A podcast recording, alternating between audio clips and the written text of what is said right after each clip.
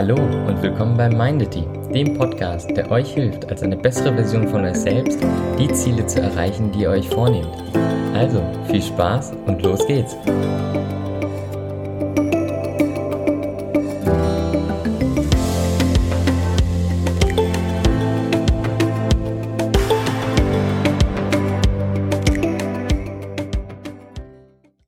Hey, schön, dass du eingeschaltet hast.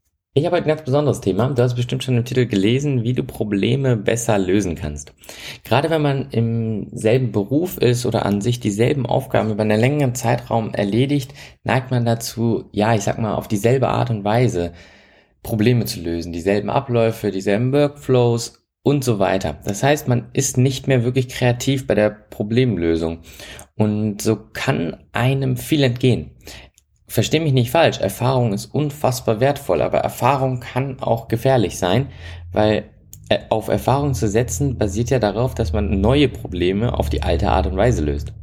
Und das ist nicht immer die Lösung. Gerade in einer Welt wie heute, wo es tagtäglich neue Probleme gibt, brauchen wir auch meistens neue Lösungen für diese Probleme. Wie kannst du also deine Probleme kreativer lösen, mit neuen Herangehensweisen lösen? Und ich möchte dir eine Technik vorstellen, die mir sehr geholfen hat. Und das basiert auf einer Studie, die versucht hat herauszufinden, wie man Kreativität steigern kann. Was haben die Leute gemacht?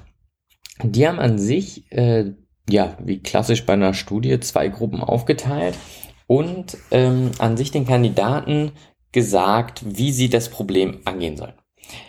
Der ersten Gruppe haben sie gesagt, das ist sozusagen das Problem, so und so könnte man es lösen der zweiten Gruppe haben sie gesagt, versucht das Problem zu lösen. Also viel allgemeiner formuliert. Jetzt haben die natürlich den Kandidaten nicht nur so, ich sag mal, einen Satz gegeben, wie ich jetzt euch, aber ähm, die gesamte Beschreibung der ersten Gruppe lief halt darauf hinaus, dass sie wirklich eine Anleitung bekommen haben, wie sie das Problem lösen sollen beziehungsweise eine recht präzise Problembeschreibung. Und die zweite Gruppe, die hat eine weniger präzise Problembeschreibung bekommen und hat eher in der Formulierung die Aufgabe bekommen zu schauen, okay, was ist denn so möglich?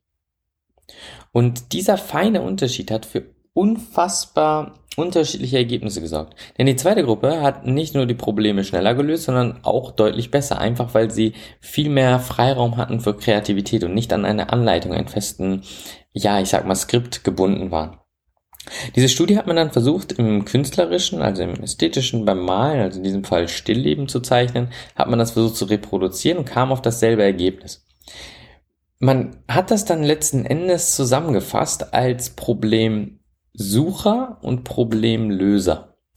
Und was heute in unserer heutigen Zeit häufig gemacht wird, ist, es existiert ein Problem, es wird ein Problemlöser gesucht und dieser Problemlöser löst das Problem und schreibt sozusagen seine Methode auf und ab jetzt werden ja alle anderen, die auch diese Methode anwenden, auch zu Problemlösern. Die kennen das Problem, das passt in, ich sag mal, Schema XY und ab jetzt kann man ja rein theoretisch mit diesem schönen Ablauf alle Probleme lösen. Sagen wir mal, die Maschine meldet Fehlermeldung 23. Für Fehlermeldung 23 gibt es folgenden Ablauf. Du befolgst den Ablauf, du löst Fehlermeldung 23. Einfach. Und ich sag mal, in einer Welt, in der ähm, die ganzen Probleme, die passieren können, wirklich auf nur so identischen, reproduzierbaren Fehlern basieren, ist das auch nicht so schlimm. Ist ja super, wenn du, ich sag mal, Fehlermeldung 23 mit einem festgelegten Ablauf lösen kannst.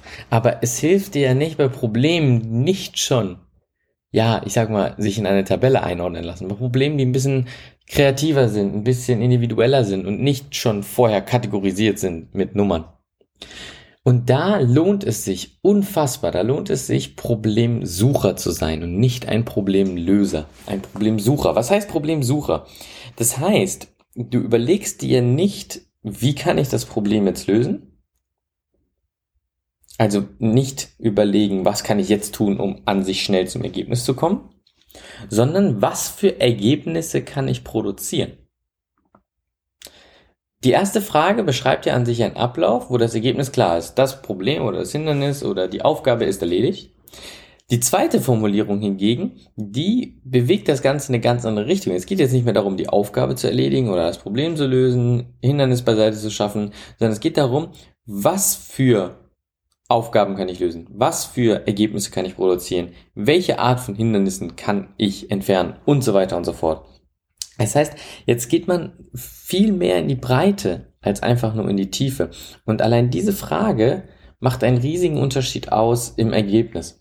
Das heißt, wenn du das nächste Mal, ja, vor einem Problem stehst oder vor einer Aufgabe stehst, frag dich, bevor du überhaupt irgendwas machst, auf welche unterschiedlichen Arten und Weisen kannst du diese Aufgabe angehen? Und noch viel wichtiger, was für Ergebnisse kannst du produzieren? Das wird jetzt wahrscheinlich klar, wenn ich dir ja ein Beispiel gebe. Stell dir mal vor, du musst, was weiß ich, eine neue Technik deinem Unternehmen präsentieren. Oder eine neue Herangehensweise, ähm, ja, an sich deinem Team vorstellen. Jetzt kannst du natürlich loslegen und sagen, okay, das und das ist meine Methode, das und das ist die Technik. Ich bastel jetzt eine PowerPoint. Die erste Folie schreibt, beschreibt es allgemein, die zweite Folie beschreibt die Technik, die dritte Folie nennt ein Beispiel und so weiter und so fort. Oder du könntest jetzt erstmal überlegen und wieder ne, die Frage von eben stellen, was für Ergebnisse kann ich produzieren? Und dann fällt dir ein, okay, ich könnte eine PowerPoint machen. Ich könnte aber auch das einfach runterschreiben als eine Art Anleitung. Ich könnte das Ganze ähm, aufnehmen als Film. Ich könnte das Ganze, ja, ich sag mal einfach wie, ne, wie ein Podcast, einfach als Audio aufnehmen, was sich die Mitarbeiter anhören können. Vielleicht ist das besser. Ich könnte das versuchen mit Bildern zu erklären. Und wie du merkst, schon in wenigen Sekunden hat man ganz, ganz unterschiedliche Herangehensweisen an dieselbe Aufgabenstellung. Und jetzt könnte ich überlegen, okay, ähm, vielleicht eine Kombination aus Audio und Bildern ganz gut. Vielleicht eine Kombination, ähm, ja, an sich, wie vielleicht ist Video ganz gut, weil bei Video kann ich das im Notfall auch noch hören und kann so, ich sag mal, beides anbieten. Teilweise das Auditive, aber halt auch das Visuelle. Vielleicht ist auch eine klassische PowerPoint gut. Das Team ist vielleicht alt eingesessen, mag jetzt diese modernen Schnickschnack nicht und mag einfach nur die klassischen Folien sehen. Oder er sollte es einfach nur runterschreiben als Anleitung. Und jetzt merkst du, da geht's jetzt den zweiten Schritt, wie kann ich die kombinieren? Was ist denn zum Beispiel, wenn ich eine PowerPoint anbiete und gleichzeitig eine Anleitung schreibe? Die PowerPoint schaut man sich an, versteht das, ja, ich sag mal, das Prozedere und die Anleitung, die ist dann für den täglichen Gebrauch. Und allein durch diese Frage habe ich jetzt eine ganz andere Herangehensweise. Und Worauf ich dich jetzt hier sozusagen, wo ich dich motivieren will, ist es ein äh, Problemsucher zu sein und nicht unbedingt ein Problemlöser. Weil bei diesem Problemsuchen überlege ich mir auf ganz viele unterschiedliche Arten und Weisen, wie ich herangehen kann, wie ich sozusagen zum Ziel komme und was für unterschiedliche Ziele es überhaupt gibt. Weil klar, das letztendliche Ziel ist es, in diesem Beispiel ähm, die neue Methode vorzustellen. Aber wie ich dahin gelange, da gibt es tausend unterschiedliche Ziele. Ich könnte von mir aus das ganze äh, neue Methode als Schauspiel darstellen. Ich könnte ein Theaterstock, Theaterstück vorführen. Also da gibt es unfassbar viele Möglichkeiten, das zu tun. Das heißt, für dich geh wirklich in, bei so einer Aufgabe einfach mal einen Schritt zurück und nimm dir nur ein paar Minuten mehr Zeit, um zu überlegen, okay, in welche Richtungen kann es gehen? Und da reicht wirklich die Frage aus, was für Ergebnisse kann ich produzieren? Und nicht, wie komme ich am schnellsten zum Ergebnis? Und allein diese Frage sorgt dafür, dass dein Hirn ganz anders denkt und du deutlich mehr von deiner Kreativität nutzen kannst. Ich persönlich habe mir äh, diese Frage aufgeschrieben. Immer wenn ich jetzt sozusagen ein Problem habe, überlege ich wirklich von allen Perspektiven und Positionen, wie ich da rangehen kann. Oder wenn ich eine Aufgabe habe, ein Projekt habe. Das sorgt halt dafür, dass ich einfach nach wenigen Minuten wirklich mehr Freiraum habe. Es fühlt sich deutlich freier an, zehn Wege zu haben, die zum Ziel führen könnten, als einen Weg zu haben, wo man jetzt, ich sag mal, zwanghaft durch muss. Schreib dir das auch irgendwo auf, ob vielleicht eine kleine Notiz, ob du das vielleicht an deinem Arbeitsplatz an deinen Tisch kleben willst. Aber die Frage, welche Ergebnisse kann ich produzieren, ist deutlich besser als, wie kann ich das Ergebnis am schnellsten produzieren. Ich hoffe, du konntest was mitnehmen. Schreib mir gerne, wenn du ja Erfahrungen mit dieser Frage gesammelt hast, Erfahrungen mit dieser Technik gesammelt hast. Ich freue mich drauf. Bis zum nächsten Mal. Ciao.